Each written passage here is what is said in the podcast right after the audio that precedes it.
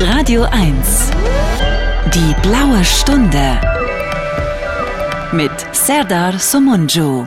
Ja, es gibt im Leben nichts, was ich lieber mag, als die blaue Stunde an einem grauen Tag. Herzlich willkommen bei der blauen Stunde. Heute ist Sonntag, 16 Uhr und 5 oder 6 oder 7 Minuten. Ich habe ein bisschen in den Jahren herumgekramt, in den Jahren meines Lebens und mich gefragt, welches Jahr ist eigentlich das schönste Jahr in meinem Leben gewesen? Hm, ich weiß gar nicht, ob man ein Jahr hervorheben kann als das Schönste, weil ein Jahr besteht bekanntlich aus 365 Tagen und manche mögen gut gewesen sein, andere schlecht. Am Ende kommt es auf die Summe an. Aber es gibt ein Jahr in meinem Leben, das würde ich mal als das schönste Jahr meines Lebens bezeichnen. Und es ist eine Phase, in der viele Jahre in meinem Leben schön waren, nachdem einige Jahre in meinem Leben nicht so schön waren und auch noch einige Jahre folgen sollten, die nicht so schön werden würden. 1984, ja, dieses Jahr, das war mein schönstes Lebensjahr. Zufälligerweise ist es sowieso ein Jahr, über das es viel zu erzählen gibt. Es gibt Bücher über dieses Jahr, George Orwell 1984. Aber es ist eben auch ein Jahr, in dem bei mir sehr viel passiert ist. Und was in diesem Jahr passiert ist, das, äh, das möchte ich heute in der blauen Stunde erzählen. Ich hoffe, ihr habt Lust darauf. 1984 war ich 16 Jahre alt. 16 Jahre, ich war auf dem Gymnasium in der 10. Klasse, die ich allerdings wiederholen musste, weil ich ein relativ schlechtes Zeugnis hatte. Der Grund dafür war ziemlich einfach und plausibel. Ich hatte keine Lust. Und das lag wiederum daran, dass ich ein paar Jahre zuvor angefangen hatte, Musik zu machen. Ich ähm, hatte ein Stipendium und bin auf die Musikschule gegangen und im Rahmen dieses Stipendiums wurde ich ausgebildet, um dann auf eine Musikhochschule zu gehen. Und da war ich auch schon mit zwölf, also vier Jahre davor, als äh, Jungstudent, aber Irgendwann musste man als richtiger Student auf die Musikhochschule. Und da kam mir die Schule ein wenig in die Quere und auch meine Pubertät, meine Lebenslust und auch ein bisschen meine Faulheit, meine Arroganz und äh, meine Besserwisserei. Denn entgegen jedem guten Rat, den mir meine Eltern, meine Brüder, meine Freunde und Verwandten, aber auch meine Lehrer gaben, war ich der festen Überzeugung, dass die Schule für mich eigentlich unwichtig sei und dass es jetzt viel besser wäre und an der Zeit sei, auf die Musikhochschule zu gehen und diese Chance zu nutzen. 1984 also war ich 16 Jahre alt und ging auf das Gymnasium. Das Zeugnis, das dazu geführt hatte, dass ich die Klasse wiederholen musste, war seltsam. Ich hatte nämlich sechs Einsen fünf Fünfen und eine Sechs. Ein bisschen auffällig, würde man sagen. Aber eigentlich eindeutig. Der Junge hat keine Lust auf Mathe, Physik, Bio, Chemie und sonstige Naturwissenschaften. Stattdessen kümmert er sich um Sprachen, Englisch, Latein, Deutsch, um Kunst, um Musik, um Sport, um Geografie vielleicht allerhöchstens noch und Geschichte natürlich. Und trotzdem hat es nicht gereicht. Ich musste die Klasse wiederholen, was mich sehr geärgert hat. Aber ich habe einen Ausweg gefunden, diese Zeit zu überstehen. Ich äh, habe mich zum Schülersprecher wählen lassen. Als Schülersprecher verfügte ich über diverse Privilegien und ähm, deswegen war das der ideale Job in dieser für mich schwierigen Zeit. Zum Schülersprecher wird man nicht einfach so gewählt. Damals war das Prozedere, dass man über einen Schülerrat gewählt werden musste. Und dieses Prozedere habe ich zugleich abgeschafft und verändert an meiner Schule durch eine Art Volksabstimmung, konnten zum ersten Mal alle Schüler der Schule ihren Schülersprecherkandidaten wählen.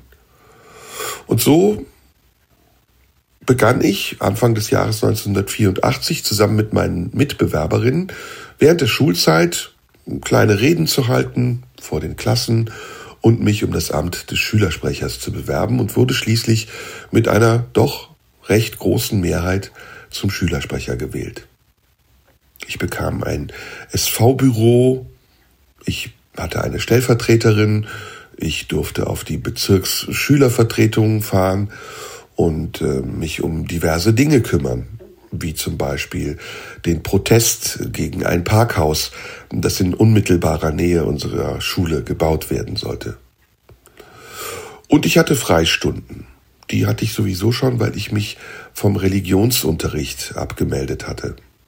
Auf unserer Schule gab es damals nur die Auswahl zwischen katholischem und evangelischem Religionsunterricht und da ich offiziell jedenfalls Muslim war, habe ich mich geweigert und wurde vom Religionsunterricht auch befreit.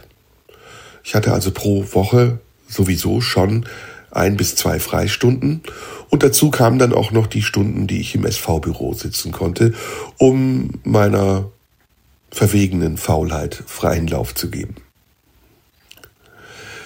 Die Schule, also die zehnte Klasse, hat mich nur am Rande interessiert. Wie gesagt, Chemie, Bio, Physik, das waren nicht meine Fächer. Und äh, auch wenn meine älteren Brüder immer davor warnten, eines Tages würde ich diese ganzen Kenntnisse doch vielleicht brauchen können, war es mir ziemlich egal. Ich sah auch keinen Sinn darin. Warum sollte ich Algebra lernen oder irgendwelche Vektorenrechnungen oder wissen, welche Chemikalien man wie zusammenmischen muss, damit es explodiert. Mir ging es um Töne, um Harmonien, um Rhythmus, um Musik, um das Image, um mich.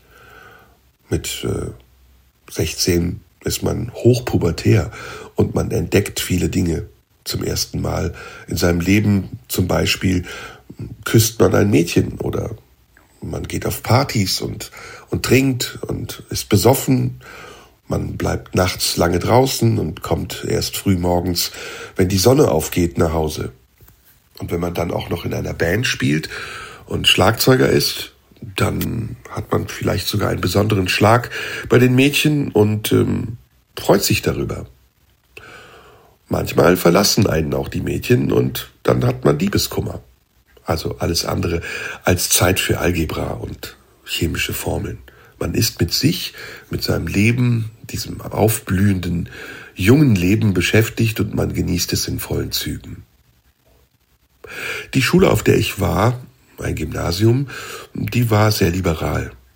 Gibt es auch heute nicht mehr. War den Stadtverordneten immer ein Dorn im Auge, denn die Stadt, aus der ich kam oder komme, die war sehr konservativ. Es gab noch zwei andere Schulen, ein Mädchen- und ein Jungen-Gymnasium. Und das waren für uns Abbilder des Schreckens.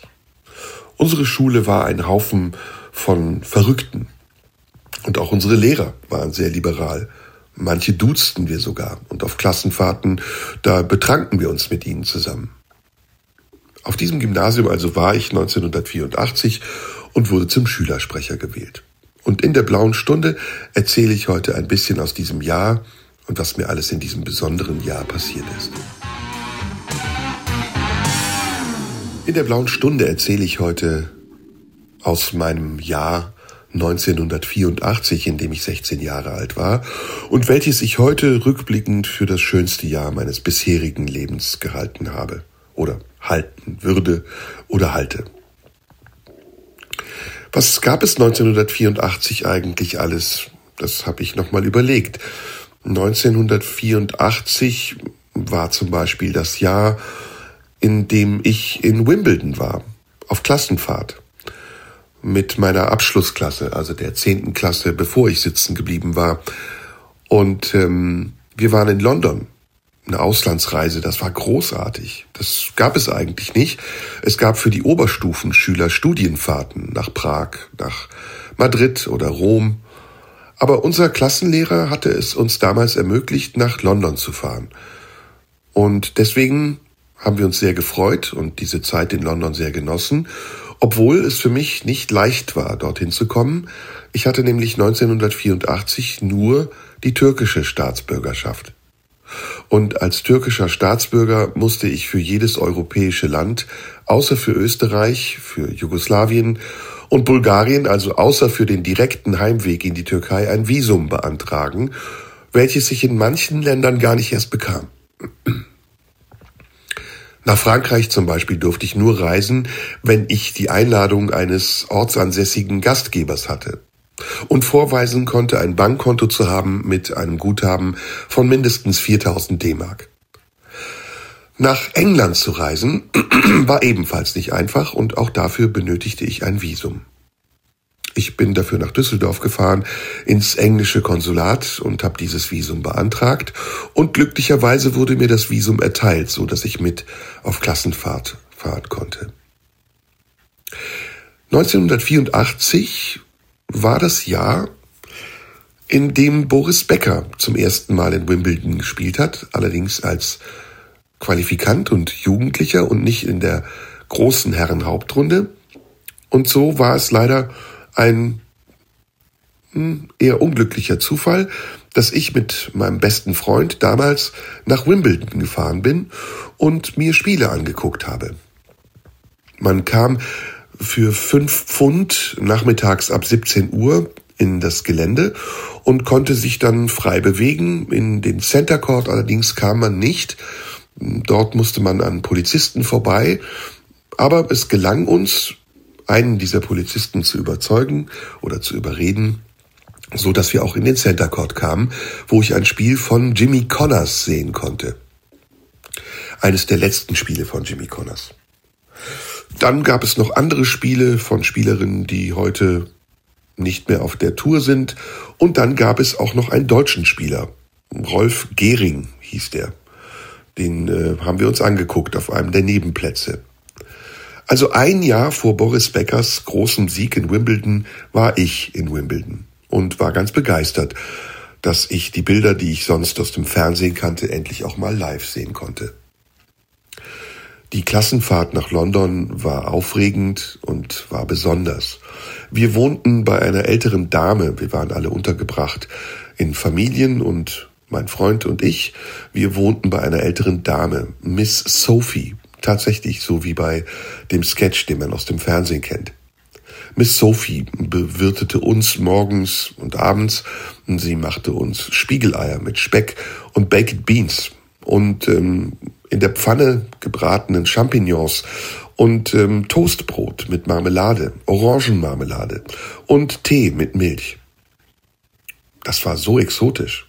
Für mich ungewohnt, weil ich ja Reisen nur aus den Reisen in mein Heimatland kannte. Österreich, Jugoslawien, Bulgarien, wie eben erwähnt. Und zum ersten Mal in einem Land zu sein wie England, das man sonst nur aus dem Fernsehen kannte von irgendwelchen Serien wie Catweasel oder des Doktors liebstes Vieh, das war nicht nur aufregend, sondern das war auch unglaublich bereichernd und gefiel mir gut.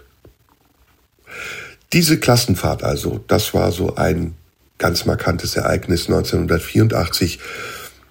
Auch die Musik, die wir 1984 gehört haben, die ist mir gut in Erinnerung geblieben. Ein Jahr zuvor war Michael Jacksons Thriller erschienen. Ein Album, das ich rauf und runter gehört habe. Jeden Song kann ich heute noch auswendig. Michael Jackson war ein Superstar. Mm, vor diesem Album noch nicht. Da kannten ihn viele nicht, aber ich kannte ihn über meinen älteren Bruder. Off the Wall zum Beispiel. Don't Stop Till You Get Enough. Das habe ich gehört. Aber so groß war Michael Jackson damals noch nicht. Erst mit Thriller wurde er zum Superstar und auch andere in meiner Klasse fingen an, sich für diese Art von Musik zu interessieren. Wir hörten das Album, wie gesagt, rauf und runter, aber wir hörten auch andere Musik. Nena, 99 Luftballons und Spliff Déjà-vu aus dem Album 855555. Ich weiß nie, ob ich die richtige Anzahl von Fünfen mir gemerkt habe. Neben der Schule gab es auch viele andere Dinge, die spannend waren. Wir hatten eine große Clique. Und in dieser Clique war ein Mädchen, in das ich mich verliebt hatte. und mit dem ich mittlerweile auch zusammen war. Wir trafen uns alle tagsüber nach der Schule ab frühem Mittag oder frühem Nachmittag im Stadtgarten. Da saßen wir zusammen auf der Wiese. Einige von uns hatten angefangen zu rauchen und drehten sich Zigaretten aus Tabak. Andere hatten eine Flasche Bier dabei und wir unterhielten uns den ganzen Tag. Ich hatte ein paar gute Freunde, mit denen ich mich dort traf. Und ähm, über einen dieser Freunde hatte ich meine Freundin kennengelernt. Eigentlich war er verliebt in sie, aber ich habe ihm sie ausgespannt, jedenfalls dachte ich das immer, und war nun mit ihr zusammen. Und natürlich hielten wir Händchen und knutschten und waren ganz verliebt ineinander. Die Zeit im Stadtgarten war schön, war aufregend. Wir hatten ein unglaublich gutes Gemeinschaftsgefühl. Viele der Freunde, die ich im Stadtgarten traf, waren nicht Mitschüler aus meiner Schule, sondern sie gehörten zu anderen Schulen und waren einfach nur Teil dieser Clique. Mit manchen habe ich heute noch Kontakt, mit meiner damaligen Freundin zum Beispiel. Andere sind gestorben und manche sind sogar bekannt geworden und viele sind irgendwo und ich weiß gar nicht, wo sie sind und noch in meinem Gedächtnis vorhanden, aber aus meinem Leben verschwunden. Und trotzdem waren wir damals sehr eng miteinander verbunden. Wir teilten unsere Erlebnisse, unsere Leidenschaft, unsere Lust auf das Leben. Und jeder Nachmittag war ein neuer Tag, an dem wir das Leben erleben konnten, in seinen Facetten, in seiner vollen Breite. Und dabei gab es auch viele Dramen und Schicksale und Probleme und Streitereien und Auseinandersetzungen, die uns mehr beschäftigten als alles andere, was uns beschäftigen sollte, wenn wir vernünftig gewesen wären. So vernünftig, wie es unsere Eltern von uns verlangt haben oder unsere Lehrer. Aber das war uns egal. Und das war das Schöne. 1984 war mir so ziemlich alles egal. Hauptsache, ich konnte das Leben genießen.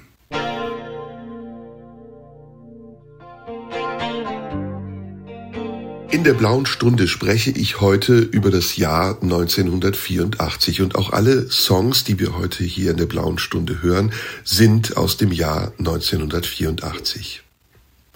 Welche Musik lief noch 1984? Es war die Zeit von Quincy Jones. Der hatte ja auch Michael Jacksons Album Thriller produziert, aber zum Beispiel auch James Ingram, ein Sänger, der zuvor Keyboarder war bei Ray Charles.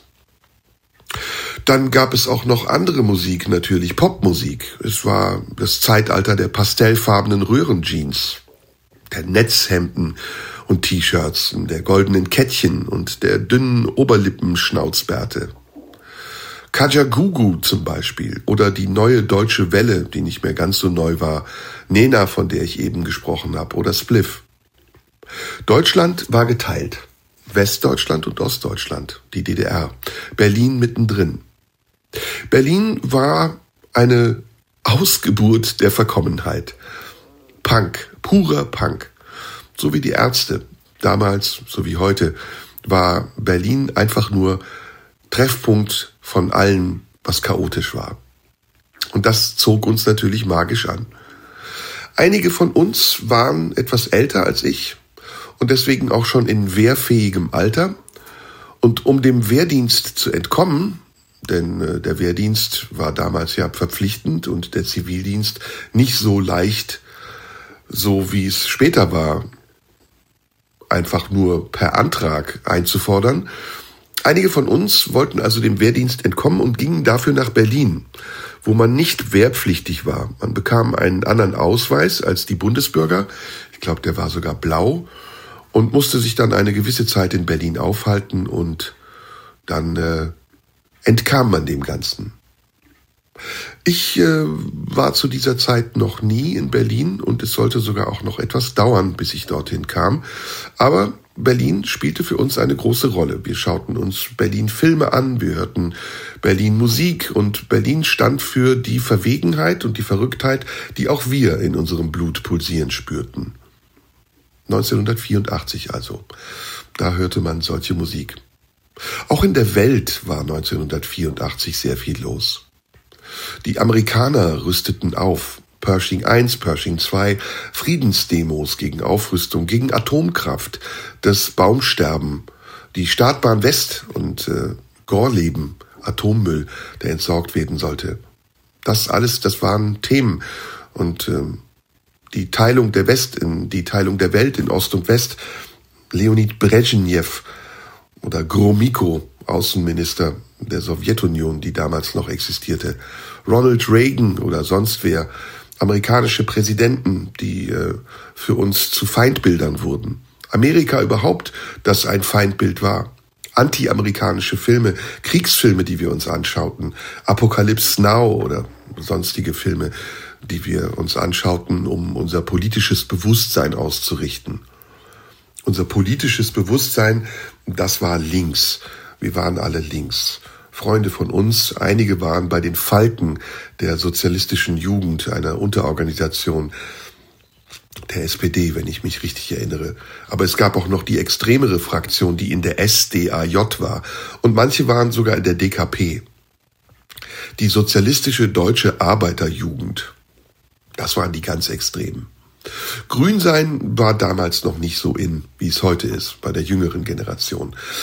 Grün sein, das kam gerade erst neu auf. Petra Kelly, Gerd Bastian, die außerparlamentarische Opposition, die zum ersten Mal in den Bundestag eingezogen war. Oder Leute wie Joschka Fischer. Das war neu und das kannten wir noch nicht und deswegen war es auch nicht wirklich das, was uns gefiel.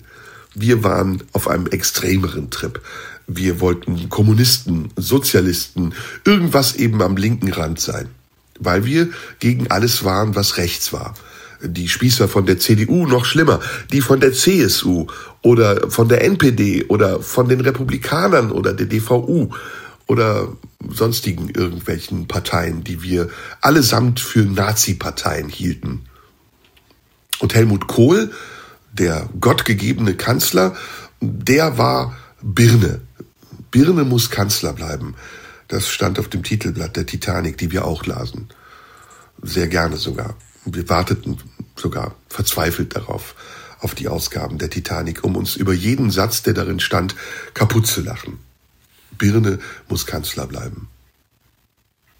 Wir hatten also ein ziemlich fluides Weltbild, aber trotzdem hielten wir es für unglaublich gut und fest und wir orientierten uns an unseren Vorbildern. Unsere Vorbilder waren nicht wie in den 60er Jahren Rudi Dutschke oder Che Guevara.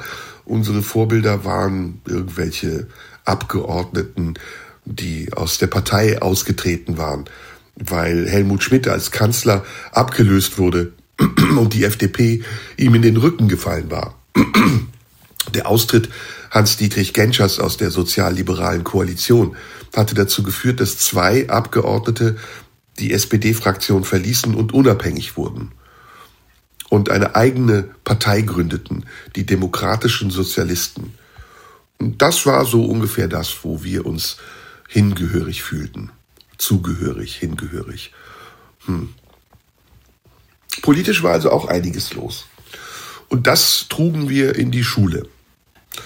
Die Sitzungen des Schülerrats, die waren für uns nichts anderes als eine Art Bundestag, in dem wir die Debatten, die wir aus dem Bundestag kannten und die wir verfolgten, einfach auf das anwendeten, was wir in der Schule erlebten.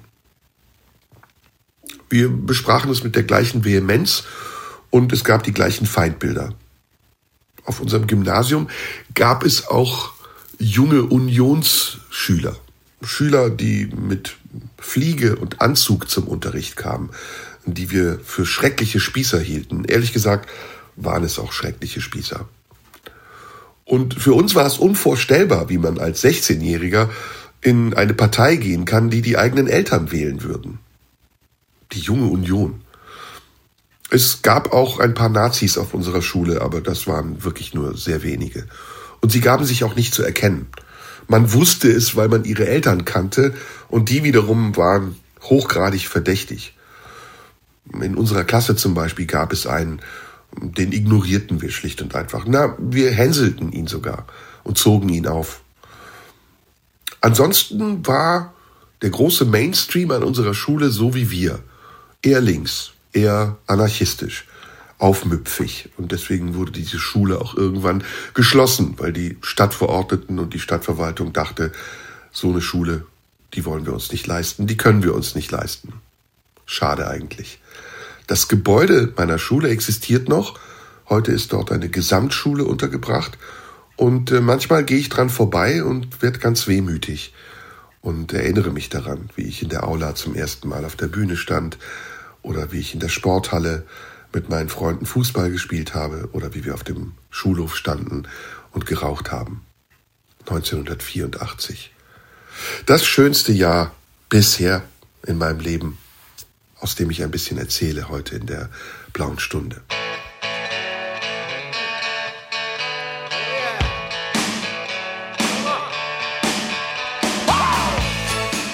In der blauen Stunde erzähle ich heute aus dem Jahr 1984, dem schönsten Jahr, jedenfalls bisher in meinem Leben, in dem sehr viel passiert ist.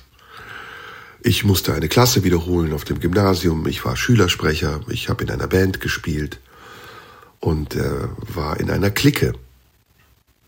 Die Band, in der ich gespielt hatte, die hatte ich irgendwo gefunden in einem Jugendzentrum ich war ja Schlagzeuger. Ich hatte angefangen zu trommeln in diversen Bands, auf Sessions trat ich auf, aber ich hatte keine eigene Band. Der Schlagzeugunterricht, der fand zweimal pro Woche statt und nachdem ich ein Stipendium hatte, sollte ich irgendwann auf eine Musikhochschule. Und deswegen bekam ich zusätzlich zu den zwei Hauptfachstunden, die ich in der Woche hatte, in denen ich Trommeletüden spielte oder Stücke auf dem Marimba oder Vibraphon oder auf den Kesselpauken, bekam ich also zusätzlich theoretischen Unterricht. Dafür musste ich zweimal in der Woche nachmittags in die Mädchenschule, wo sich der Unterrichtsraum befand.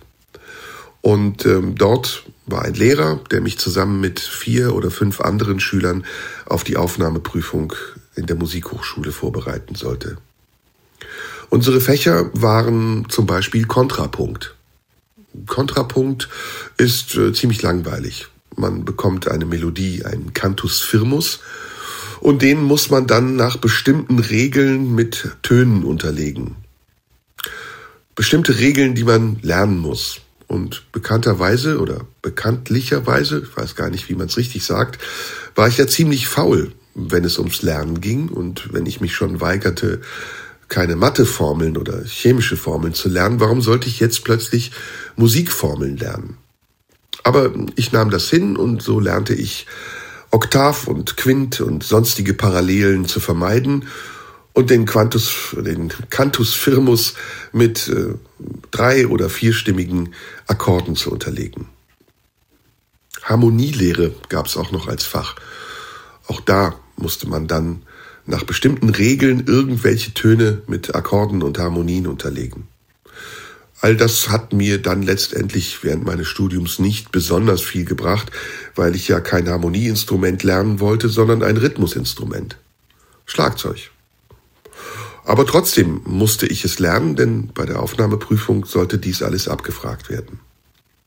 Intervalllehre war auch ein Fach. Intervalle hören zwischen einer Quarte zu unterscheiden, einer großen, einer kleinen Terz oder zwischen einer kleinen Sechste, einer großen Sechste, der großen Septime oder sonst was. Das hat Spaß gemacht. Ich habe gerne Intervalle gehört und konnte es sogar auch recht gut.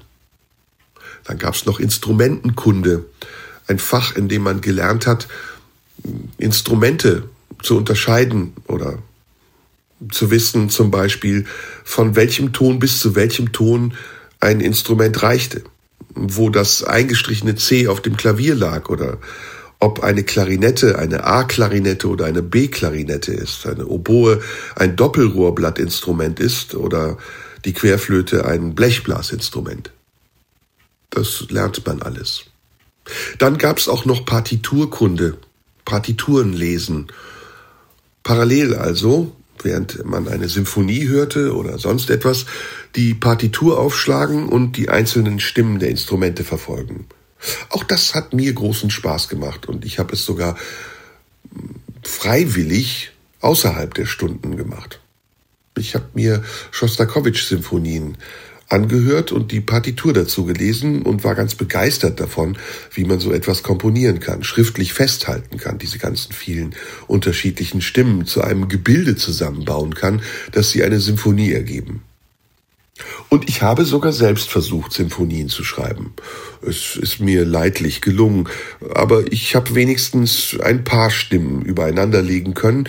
Ähm, schließlich beherrschte ich ja halbwegs jedenfalls Kontrapunkt und Harmonielehre, aber ich habe es nie gehört, was ich da zusammengeschrieben habe. Damals, 1984, gab es noch keine ausgefeilten Computerprogramme, an denen man einfach so Symphonien komponieren und ausdrucken konnte. Überhaupt war die Technik nicht so weit fortgeschritten wie heute. Wir leben ja heute mit all den technischen Möglichkeiten so, als hätte es sie immer schon gegeben. Aber 1984, da gab es noch nicht mal ein Handy. Man musste in eine Telefonzelle gehen, um zu telefonieren.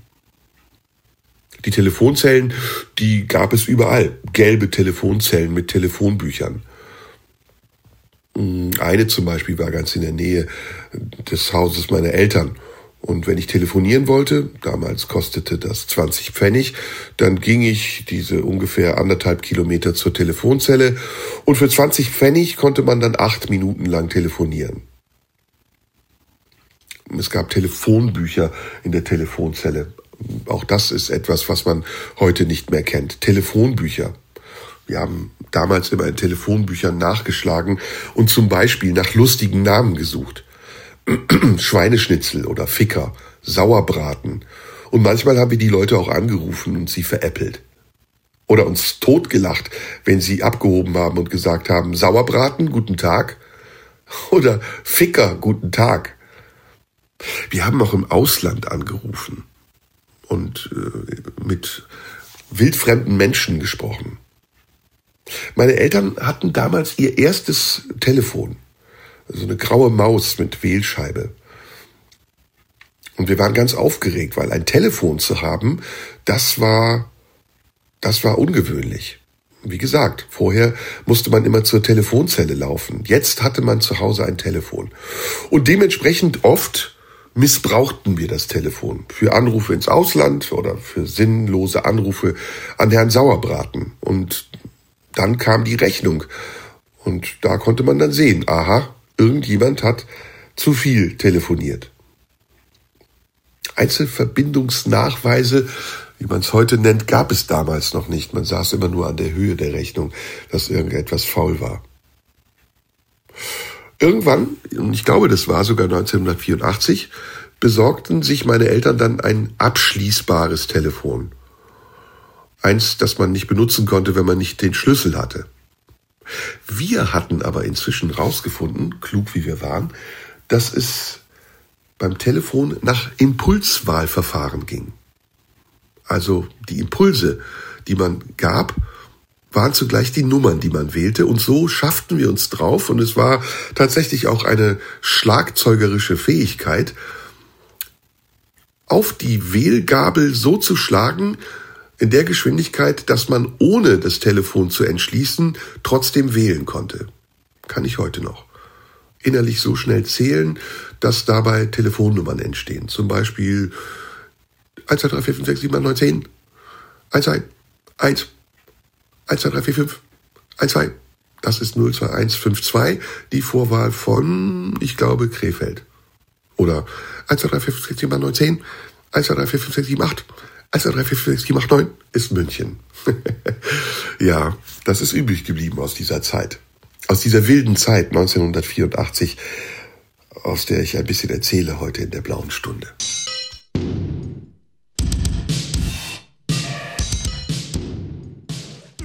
Radio 1. Die blaue Stunde. Mit Serdar Somunju. Ja, es gibt im Leben nichts, was ich lieber mag, als die blaue Stunde an einem grauen Tag. In der blauen Stunde spreche ich heute über das Jahr 1984, das Jahr, in dem ich sehr viel erlebt habe und das vielleicht das spannendste Jahr in meinem bisherigen Leben gewesen ist. Es war aber auch sonst ein spannendes Jahr. Vieles ist damals passiert, an das wir uns vielleicht heute nicht mehr erinnern. Vielleicht erinnern wir uns auch dran, aber einige Dinge, die äh, sind in diesem Jahr passiert, die aus heutiger Sicht so gar nicht mehr möglich wären. Zum Beispiel wurde ein NATO-General, ähm, Günther Kiesling hieß er, vom damaligen Verteidigungsminister Manfred Wörner in den Ruhestand versetzt, weil er homosexuell war, schwul also. Und das sei ein Sicherheitsrisiko und er würde dadurch erpressbar sein. Und ähm, Kiesling wies das Ganze zurück und durfte sogar zurückkehren in den Dienst, weil diese Behauptungen alle unbewiesen blieben, aber sie wirbelten in der Öffentlichkeit viel Staub auf. Unvorstellbar eigentlich heute solch eine Diskussion und ähm, auch unvorstellbar, dass der Kanzler dann in diese Diskussion mit eingriff ähm, und man dann Kiesling mit einem großen Zapfenstreich in den Ruhestand beförderte. Ganz schön scheinheilig. Dann gab es aber auch noch andere Dinge, wie zum Beispiel flüchtende DDR-Bürger, die sich in die Botschaft nach Prag geflüchtet hatten. Der damalige Außenminister Hans-Dietrich Genscher reiste dorthin, um mit den Flüchtlingen zu sprechen.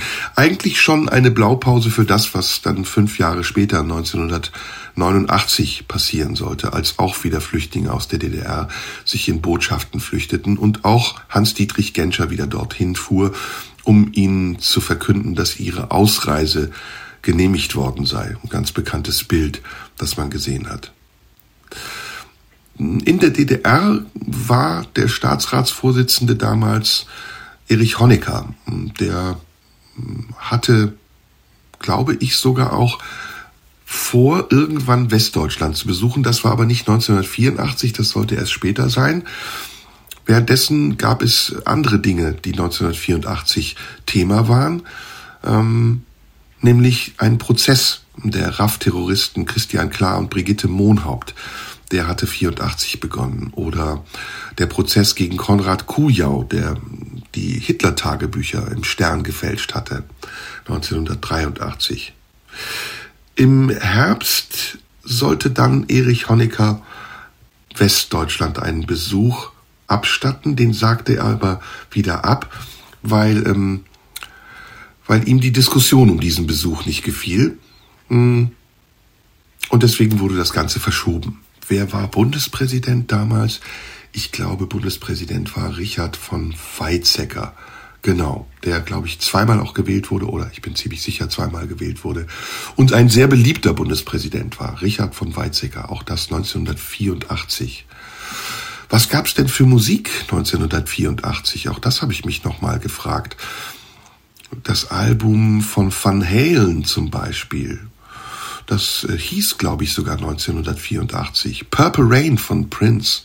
Auch das 1984. Sade, ihr Album äh, Diamond Life, auch 1984. Oder Born in the USA, Bruce Springsteen, auch 1984.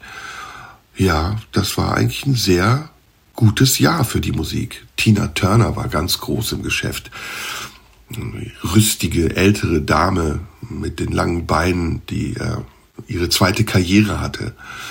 1984 also gab es auch sehr viel Musik, die wir hörten. Womack und Womack zum Beispiel gab es auch oder Bobby Womack alleine, den gab es auch. Also sehr viel Musik, an die man sich heute noch erinnert, die in irgendwelchen Chartshows laufen würde. 1984, in dem Jahr, in dem ich Schülersprecher war, in der musikalischen Vorausbildung auf die Musikhochschule vorbereitet wurde, meine erste lange Beziehung hatte und ähm, ja, sitzen geblieben war und überhaupt keinen Bock mehr auf Schule hatte, die ich allerdings bis zum Juni noch machen musste.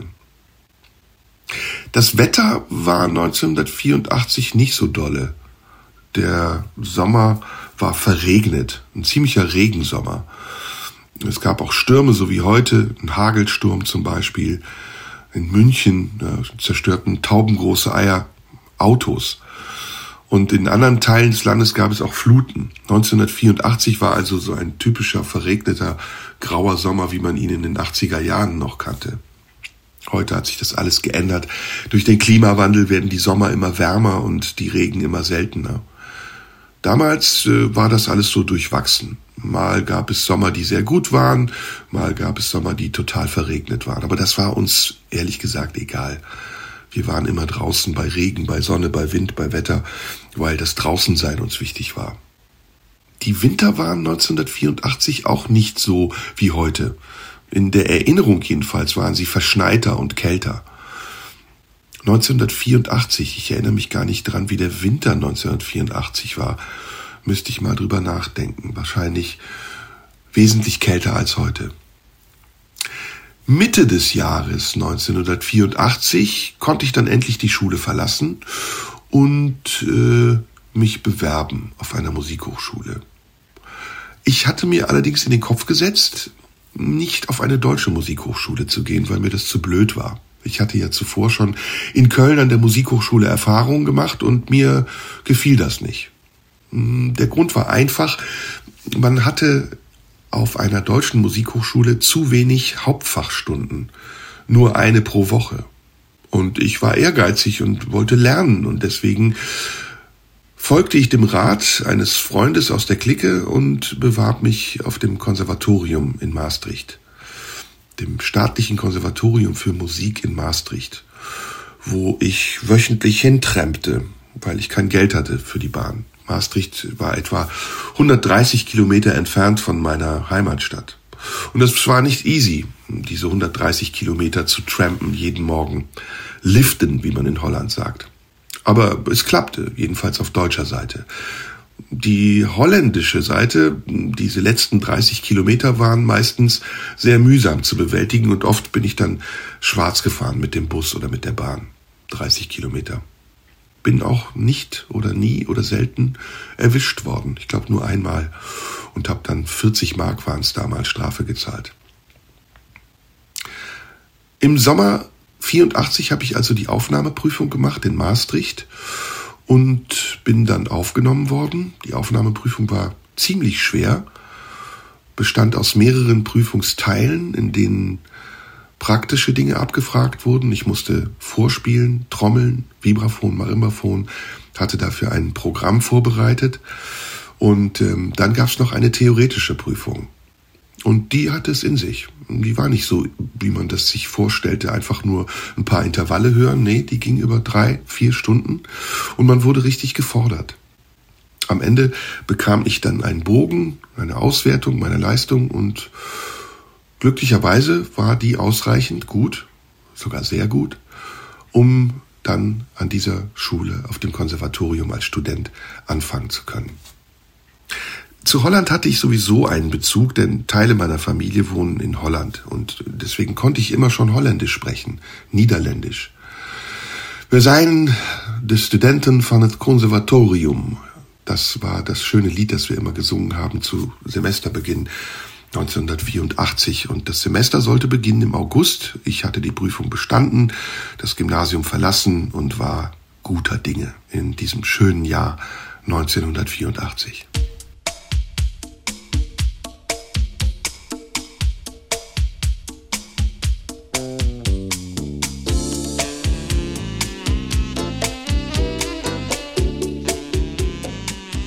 In der blauen Stunde spreche ich heute über das Jahr 1984 aus meinem Leben und aus vielleicht dem Leben vieler anderer.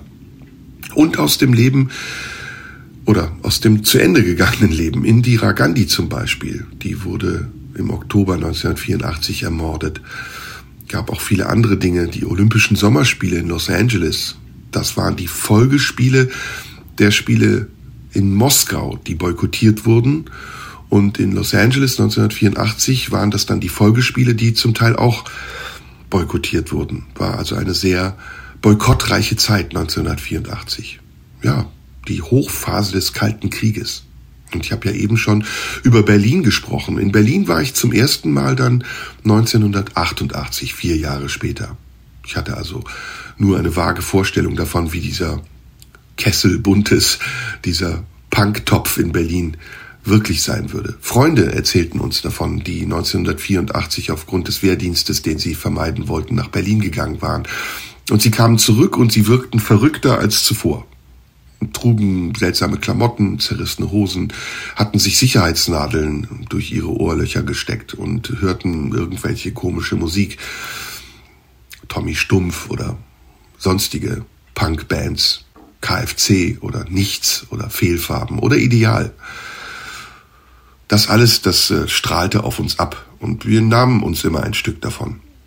Wir waren auch in unserer Clique sehr Literatur interessiert und kulturbeflissen. Ja, Kultur spielte tatsächlich immer eine große Rolle, ins Theater zu gehen. Wir gingen sehr gerne ins Schauspielhaus, in Düsseldorf zum Beispiel. Da guckten wir uns Inszenierungen an von Werner Schröter.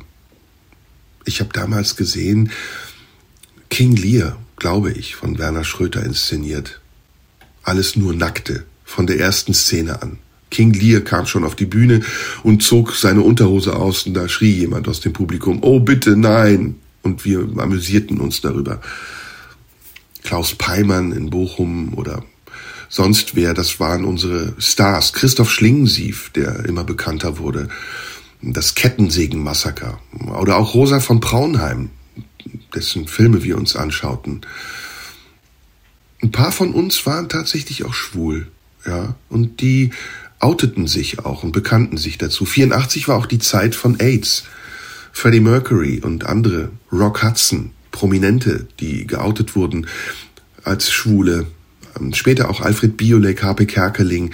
Das war großes Thema. Deswegen ja auch die Kiesling-Affäre, von der ich eben gesprochen habe.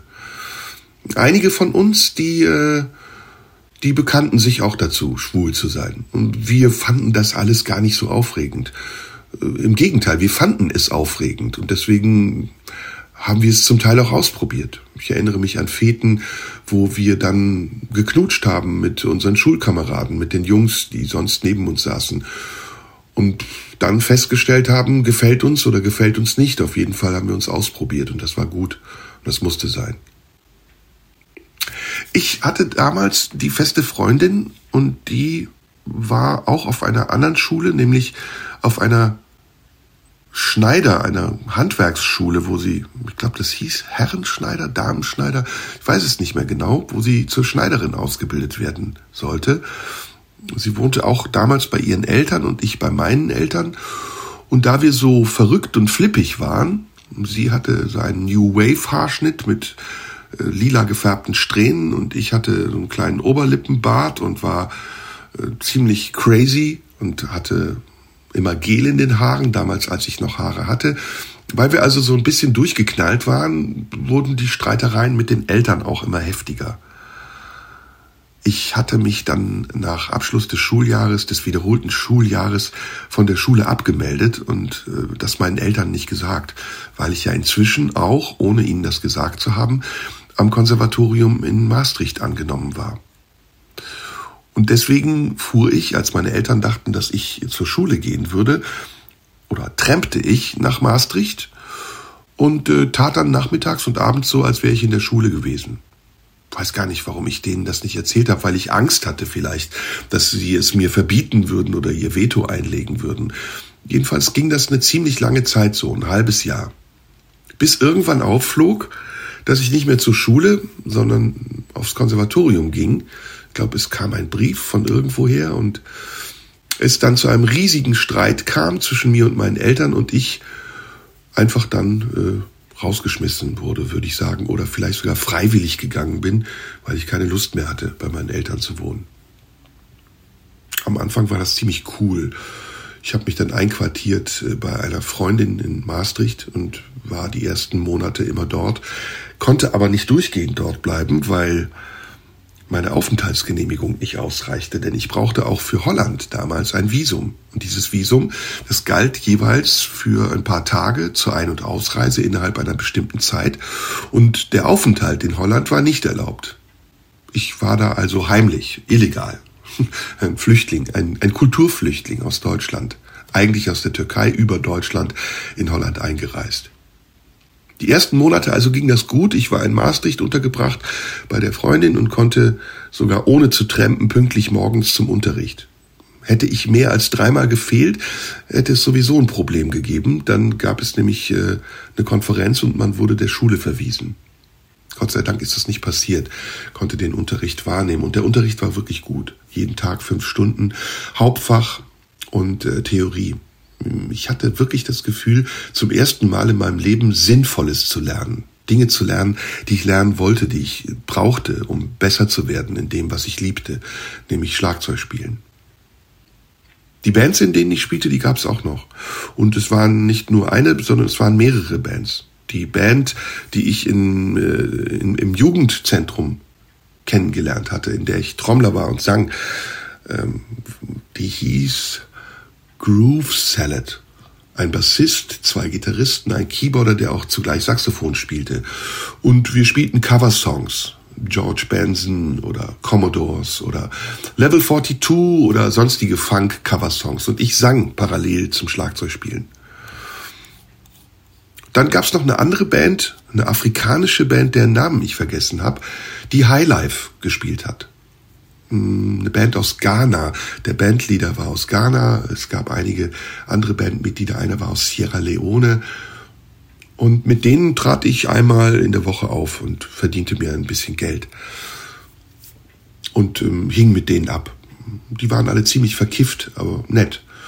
Und äh, ihr Essen war exotisch. Kochbananen frittiert oder ähm, Fufu. Fufu, das war sehr lecker afrikanisches Essen, ein Brei aus Maniok oder Kartoffeln oder sonst was, mit Fleischsoße, den man mit den Fingern isst. Ja, 1984, da hatte ich tatsächlich ein aufregendes Leben zwischen den Ländern, zwischen den Stilen der Musik, der Kunst, dem Theater. Und Geld, ja, Geld hatte ich natürlich keins, bis auf das Geld, was ich verdiente in den Bands. Und als dann mein kurzzeitiges Asyl bei der Freundin in Holland auch nicht mehr zugänglich war, weil sie einen Freund hatte und ich in der Wohnung nur noch störte. Da kam dann eine ziemlich schwere Zeit auf mich zu, nämlich eine Zeit, in der ich obdachlos war. Wir gingen auf den Herbst zu, es war Oktober, es wurde immer kälter und die Möglichkeit irgendwo zu übernachten immer schwieriger. Und deswegen war das in diesem tollen Jahr in meinem Leben eine Zeit, die auch sehr anstrengend und zuweilen auch gefährlich war.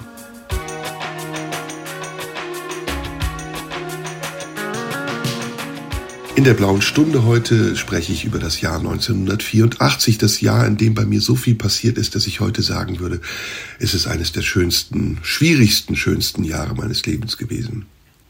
Mittlerweile also war ich nach Abschluss der wiederholten zehnten Klasse angenommen worden auf dem Konservatorium in Maastricht, wo ich jeden Tag äh, hintrempte, wohin ich jeden Tag trampen musste. 130 Kilometer. Trampen war damals üblich. Man stellte sich an eine Tankstelle und es dauerte nicht lange, bis irgendjemand in Richtung Aachen fuhr und man mindestens zwei Drittel der Strecke schon hinter sich gebracht hatte. Morgens musste ich so gegen zehn zur ersten Stunde antreten. Es gab allerdings auch Unterrichtseinheiten, die um neun begannen und das war dann schon ziemlich knapp. Da musste man um sechs Uhr an der Autobahnhaltestelle Raststätte stehen und äh, Glück haben, damit man dann irgendwann um acht oder um halb neun in Maastricht ankam. Ich war zudem rausgeflogen bei meinen Eltern, weil ich ihnen nicht gesagt hatte, dass ich mich angemeldet hatte am Konservatorium und die Aufnahmeprüfung bestanden hatte. Und deswegen gab es irgendwann das Problem, wo bleibe ich heute Nacht? Es ging eine Zeit lang gut. Abends hing ich in Kneipen ab und fragte dann Freunde, ob ich bei ihnen übernachten konnte. Aber je weiter es ging und je länger es dauerte und je kälter es wurde, desto schwieriger wurde es, etwas zu finden, wo ich bleiben konnte. Bei den Eltern meiner Freundin, da konnte ich auch eine Zeit lang übernachten, allerdings heimlich. Denn ihr Vater mochte mich nicht. Ich war ein Hallodri für ihn und hätte er mich gesehen, wie ich nachts in den Keller schlich und äh, auf einem ausziehbaren Doppelbett schlief, äh, hätte mich wahrscheinlich sofort rausgeschmissen. Und deswegen hielt ich mich ganz streng an die Zeiten, in denen das möglich war. Ich tauchte irgendwann nachts, wenn der Vater schlief, auf, um halb eins oder eins mit dem letzten Bus. Meine Freundin wohnte irgendwo auf dem Land und dann morgens mit dem ersten Bus um halb fünf oder fünf fuhr ich wieder. Und äh, meistens direkt zur Autobahnraststätte, wo ich mich hinstellte, leicht äh, ermüdet um nach Maastricht zu trampen und zur Hochschule zu gehen. Es war ein ziemliches Hin und Her, also ein ziemlicher Stress jeden Tag. Aber ich äh, schaffte das. Irgendwie habe ich das hinbekommen. Sowohl den Unterricht als auch die Noten, als auch mein Leben irgendwie zu bewältigen. Erfolgreich sogar. Ich hatte gute Noten. Auf der Musikhochschule hatte ich zum ersten Mal wirklich durchgehend gute Noten. Ja, denn ich hatte das gefunden, was meinem Talent entsprach. Und das machte mich auch stolz zu wissen, dass ich äh, recht hatte mit der Behauptung und dem Gedanken, dass Mathe, Physik und Chemie mir nichts bringen würden in meinem Leben. Es war sowieso etwas, worauf ich auch damals und heute immer noch stolz bin und war dass ich wusste, was ich wollte. Ich wusste, ich bin Musiker und das werde ich auch werden, egal welche Schwierigkeiten kommen. Ob ich jetzt obdachlos bin oder nicht oder draußen penne oder kein Geld habe, scheißegal, alles nur eine Prüfung. Wenn ich das will, dann erreiche ich es auch. Kein Geld, ja, das war auch ein Problem die paar Euro, die paar Mark, damals waren es ja noch Mark, die man bekam für die Aushilfsjobs in den Bands, das hat nicht gereicht. Manchmal konnte ich mir dafür eine Fahrkarte kaufen und habe mir dann geleistet, mit dem Zug nach Maastricht zu fahren. Manchmal habe ich es auch einfach ausgegeben und mir irgendwas dafür gekauft.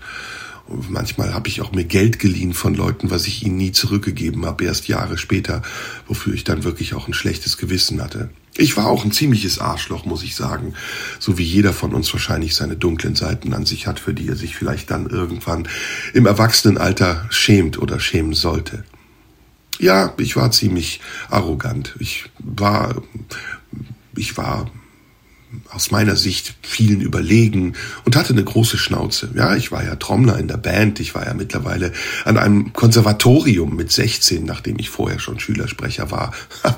Und ich konnte mir vieles leisten und ich hatte eine sehr hübsche Freundin und äh, hatte so eine Art Lebenserfahrung. Ja, das Obdachlossein war nämlich auch ein bisschen wie ein Orden. Es war so ein bisschen auch so, na, guck mal, da kann ich stolz drauf sein, draußen gepennt, kein Geld gehabt, im Supermarkt sogar Essen geklaut. Ja. Essen klauen klingt so wie eine Heldentat, aber im Grunde genommen ist es äh, nichts anderes als eine Angstbewältigungsstrategie. Denn wenn man wirklich Hunger hat und essen muss und nichts zu essen hat und deswegen irgendwo in einen Supermarkt geht und klaut, dann fühlt man sich nicht besonders toll, sondern eher erbärmlich. Und deswegen habe ich bis zum heutigen Tage auch immer einen ganz anderen Blick auf Obdachlose zum Beispiel oder auf Menschen, die betteln, weil ich das kennengelernt habe. Nicht so in der Härte, das möchte ich jetzt gar nicht behaupten und damit kokettierend wie manch andere oder viele andere, die auf der Straße leben. Aber drei Monate auf der Straße zu leben und äh, abends nicht zu wissen, wo man übernachtet, bei Kälte, bei Minustemperaturen und nichts zu essen zu haben und parallel aber zum Konservatorium fahren zu müssen jeden Tag, das war nicht easy und hat mich auf jeden Fall lehren und lernen lassen, dass das Leben manchmal auch sehr herausfordernd und schwierig sein kann. Dieses Obdachlossein, das war im Grunde genommen nichts anderes als abends keinen Schlafplatz haben. Weil tagsüber hatte ich ja etwas. Da war ich im Konservatorium. Und wenn ich keinen Unterricht hatte, an Feiertagen oder am Wochenende, dann äh, konnte ich irgendwo unterkommen. Und wenn es gar nicht ging, dann wärmte ich mich irgendwo auf. Es gibt diese Schächte von Supermärkten und Kaufhäusern, aus denen so heiße Luft kommt. Da kann man sich draufstellen und warten, bis man anfängt zu schwitzen. Und dann hält dieses Wärmegefühl eine gewisse Zeit lang. Wenn es dann feuchte Kälte ist, dringt es dann doch relativ schnell unter die Klamotten und in die Knochen und wird unangenehm. Man muss aufpassen, dass man nicht krank wird, denn es gibt nichts Schlimmeres, als obdachlos krank zu sein, weil es auch niemanden gibt, der sich um einen kümmert. Irgendwann weiß ich noch, Ende des Jahres 1984 haben wir aus Verzweiflung, meine Freundin und ich und ich, angefangen, Wohnungen zu mieten. Also eine Wohnung erstmal zu mieten, bis wir rausgeschmissen wurden. Wir wussten, es dauert lange, Räumungsklage, pff, vielleicht drei, vier Monate, in denen wir erstmal keine Miete zahlen mussten, damit man uns verklagen konnte und dann noch ein paar Monate. Also wäre eine gewisse Zeit sicher gewesen, in der wir in einer leeren Wohnung auf dem Boden schlafen konnten, mindestens in einer erträglichen Wärme oder halbwegs erträglichen Kälte. Ja, 1984 war also auch ein Jahr, in dem ich anfing, auf Abwege zu geraten. weil mein Ziel, mein Hauptziel, Musik zu studieren, erreicht zu sein schien, aber das andere Ziel, irgendwie eine Sicherheit zu erlangen und festen Boden unter den Füßen zu haben, immer noch sehr weit weg war. 1984. Die Schule war mittlerweile weit weg. Die Schule war mittlerweile Vergangenheit und ich hatte sogar manchmal ein nostalgisches Gefühl, wenn ich an die Zeit dachte, in der ich noch Schüler war und abgesichert von meinen Eltern und von den Regeln, die um mich herum existierten, an denen ich mich orientieren konnte. Jetzt war ich auf mich gestellt und hatte zum ersten Mal so eine Art Überlebenskampf zu führen. Der machte zwar auch Spaß, weil er mich bestätigte, aber der kostete auch viel Nerven und manchmal führte er geradewegs in die Verzweiflung und vielleicht sogar auch in die Depression. Denn 1984 war auch das Jahr, in dem ich zum ersten Mal wirklich so etwas wie eine Depression erlebte. Angstzustände und Hoffnungslosigkeit, Verwirrung und Orientierungslosigkeit.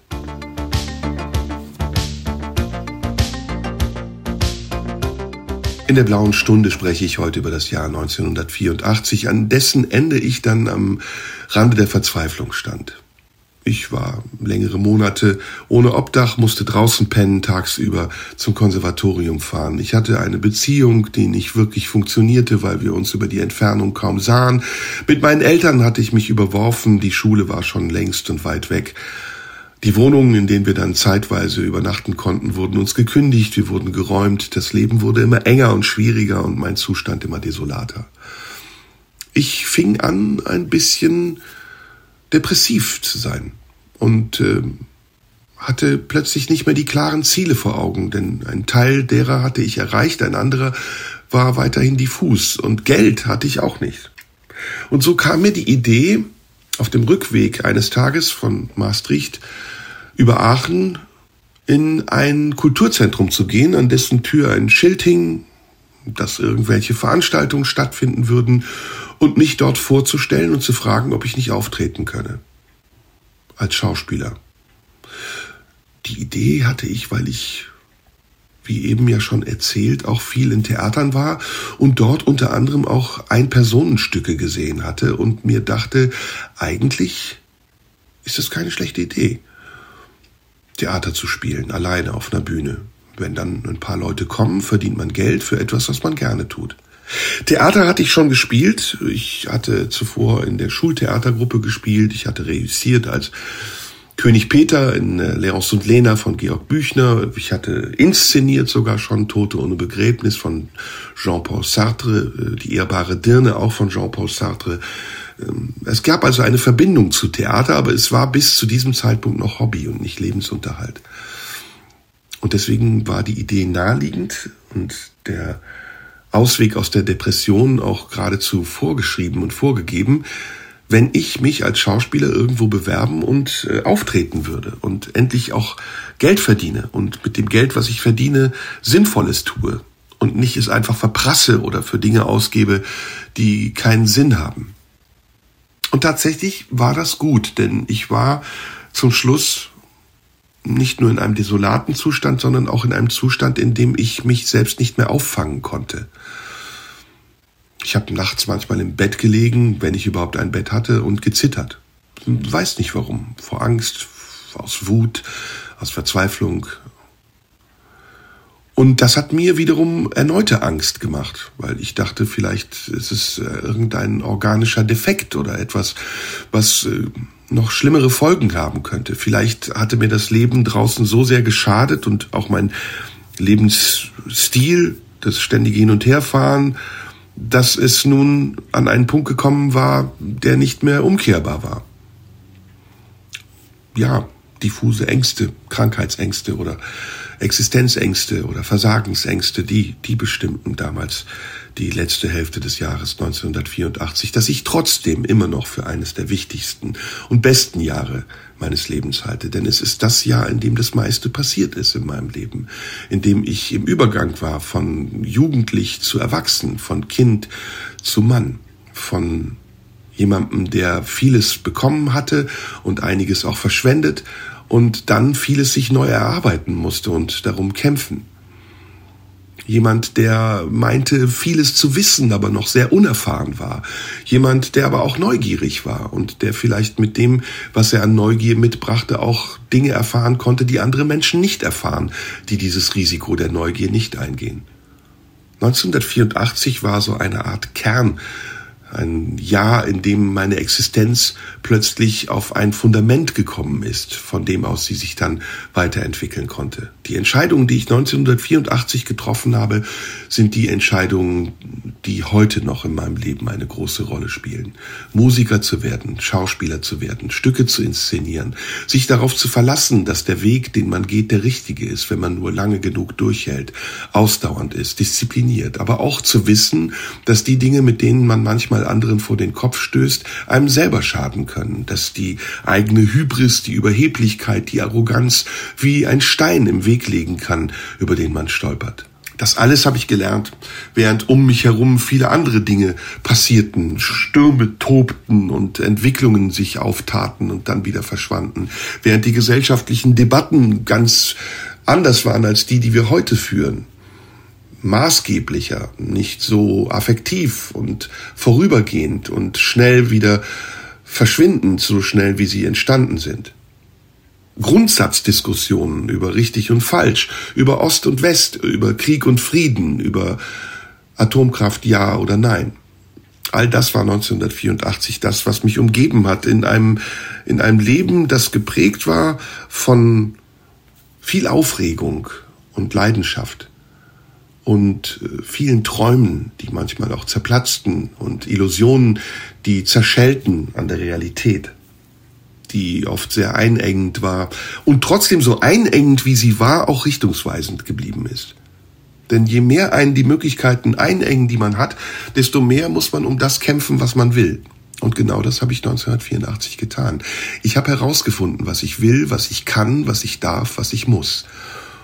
Und heute, wenn ich an dieses Jahr denke, bin ich sehr stolz drauf, dass ich es überstanden habe und dass ich es weitergemacht habe. Das, was sich dort entwickelt hat und vielleicht filtern konnte, was mir nicht gut tat von dem, was ich brauchte, um das Gute zu entdecken. In mir, um mich herum, in den Dingen und in dem, was ich tun will und in dem, was ich von mir übrig lassen möchte.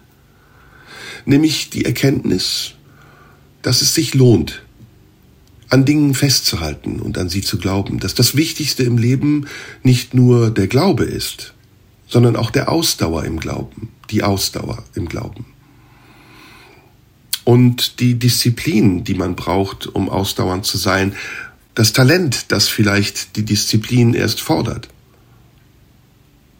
Das klingt kompliziert und ich habe es damals gar nicht so kompliziert wahrgenommen. Es klingt äh, es klingt vielleicht ein bisschen selbstbeweihräuchernd, obwohl ich es gar nicht so meine. Es klingt irgendwie, und es ist mir letztendlich egal, wie es klingt. Ich sage es, wie ich es fühle. Jeder und jede von uns wird dieses Jahr in seinem Leben gehabt haben. Wann war das bei euch? 1958, 68, 78, 88? Schreibt es mir, ich bin gespannt auf eure Geschichten. An die Marlene Dietrich Allee 20 in 14482 Potsdam. An die blaue Stunde zu meinen Händen. Was war das schönste Jahr in eurem Leben? Meines war 1984. Und hätte ich dieses Jahr nicht gehabt, wer weiß, vielleicht wäre es irgendwann anders gewesen. Es sind immer die Umstände der Zeit, die auch das eigene Leben beeinflussen und man sucht es sich nicht aus. Das Leben geht seinen Weg und man folgt diesem Weg. Entweder führt er in die richtige Richtung oder manchmal auf Umwege, manchmal auch in eine falsche Richtung. Aber am Ende lohnt es sich zu suchen.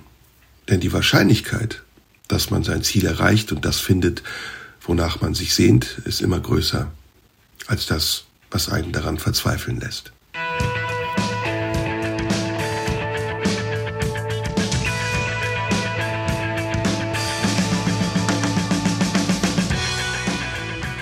Radio 1.